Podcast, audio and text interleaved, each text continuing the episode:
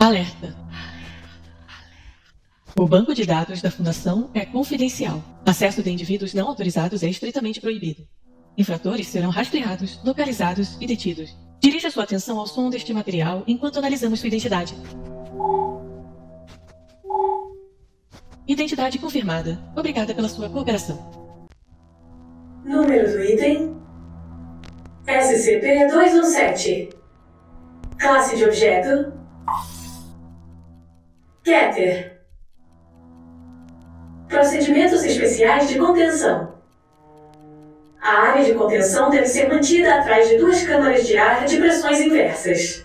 Esterilização por chuveiro químico, trajes de proteção biológica e quarentena de 24 horas após qualquer interação são medidas obrigatórias para todos os funcionários que entrem na área de segurança. Em caso de quebra de contenção, a comporta da área se fechará e o agente químico ZEER-217-11 será injetado no ar. Qualquer ser humano exposto a SCP-217 deve ser contido e mantido em observação, devendo se esterilizar quaisquer itens por ele tocados.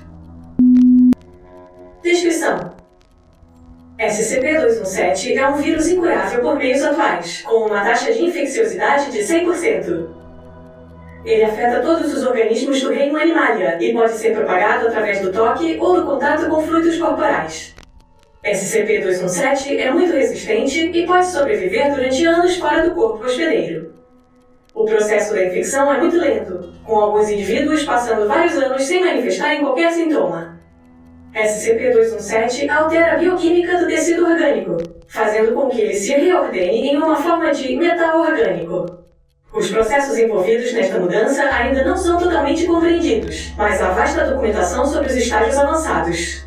Um indivíduo começará a se transformar em um arranjo complexo de engrenagens e mecanismos de relógio que assumirão as funções biológicas anteriores.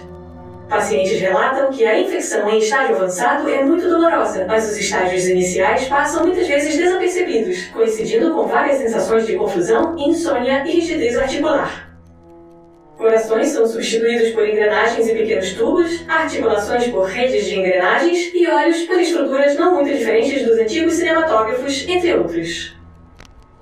Os efeitos de SCP-217 podem ser percebidos primeiramente no exterior do corpo da maioria das criaturas, exceto na classe dos mamíferos, nos quais ele primeiro converte as estruturas internas e só depois as externas.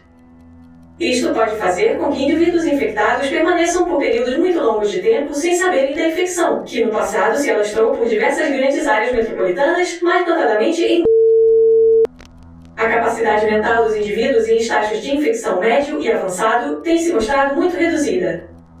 Os pacientes respondem de forma repetitiva, são muito monótonos e se movem de forma mecânica. São facilmente distraídos e confundidos e costumam ficar irritados quando confrontados com novos problemas. Além disso, a pesquisa sobre um cérebro totalmente convertido mostrou dados explorados. Documento 2176. Notas sobre os sintomas. Indivíduos infectados por SCP-217 não relataram qualquer sintoma grave nos estágios iniciais, além do aumento da letargia e uma ausência geral de respostas emocionais. Alguns relataram uma sensação de vibrações ou movimento sobre a pele, juntamente com um persistente ruído de tic-tac. Este ruído parece mais proeminente quando o vírus infecta os ombros, pescoço e cabeça. No entanto, ele é inaudível se o equipamento de gravação for pressionado contra uma área afetada. A infecção inicial de SCP-217 é, como já foi dito, quase indetectável. À medida que a infecção avança, os pacientes começaram a sentir uma dor aguda e rasgante em áreas que estão sendo convertidas. Ela tem sido comparada a uma ferida de faca ou um rasgo muscular profundo e pode persistir por horas ou vários dias, dependendo do indivíduo e da área afetada. Os novos órgãos mecânicos parecem romper e rasgar o tecido por um curto período de tempo, antes de se integrarem totalmente e se assentarem no tecido circundante, e acredita-se que isto seja responsável pela dor. As áreas infectadas parecem ser de metal, principalmente latão, aço e ferro. Outras substâncias também foram relatadas, parecendo ser couro, borracha, vidro, madeira e outros materiais básicos. Apesar dessa aparência, trata-se de material puramente orgânico, que carrega o DNA do indivíduo. Os órgãos e tecido afetados parecem mais resistentes que o normal, apresentando a mesma resistência e densidade que os materiais a que se assemelham, ao invés da densidade normal do tecido.